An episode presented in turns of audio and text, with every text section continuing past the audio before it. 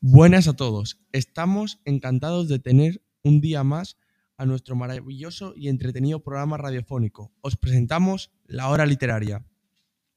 Este extraordinario programa trata sobre la literatura universal. Unas 4.000 años de escritores y obras importantes, únicas y deliciosas.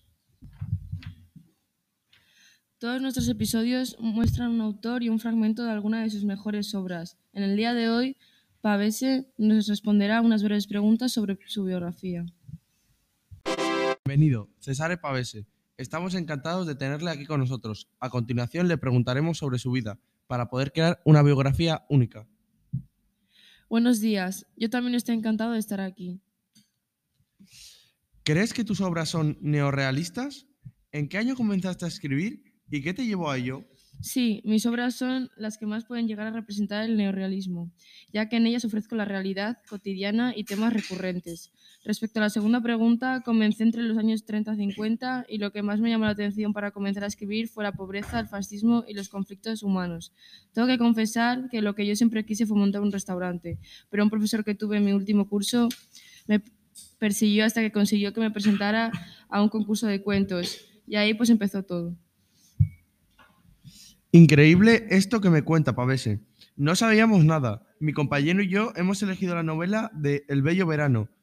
¿Nos podría hacer un breve resumen antes de que mi compañera nos lea un pequeño fragmento? Sí, claro. El tema central es el paso de la adolescencia a la madurez dura de Ginia. Trata sobre el doloroso proceso de pérdida de la inocencia. La novela está ambientada en Turín en una época gris debido a la posguerra. El bello verano se disfruta con una cerveza en cada mano.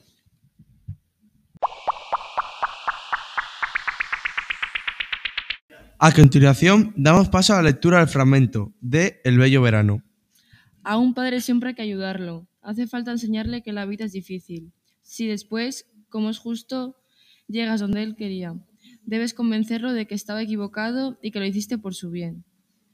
Maldecía la nieve y el frío, que nunca dejaban hacer nada, y se anticipaba aturdida por la promesa del placer, al siguiente verano en que irían a la colina y pasarían de noche y abrirían de par en par las ventanas del estudio.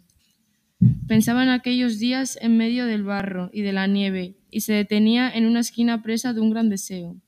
Seguro que vuelve el verano, todas las estaciones se repiten.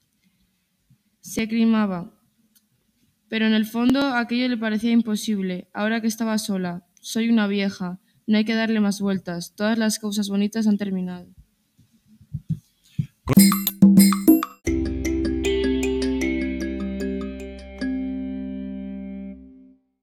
Con esta lectura damos por finalizada la hora literaria de hoy. Esperamos que os haya gustado y que nos volváis a escuchar. Y, recordad, somos los rasodas literarios de la radio, a los que puedes escuchar en nuestro podcast a diario.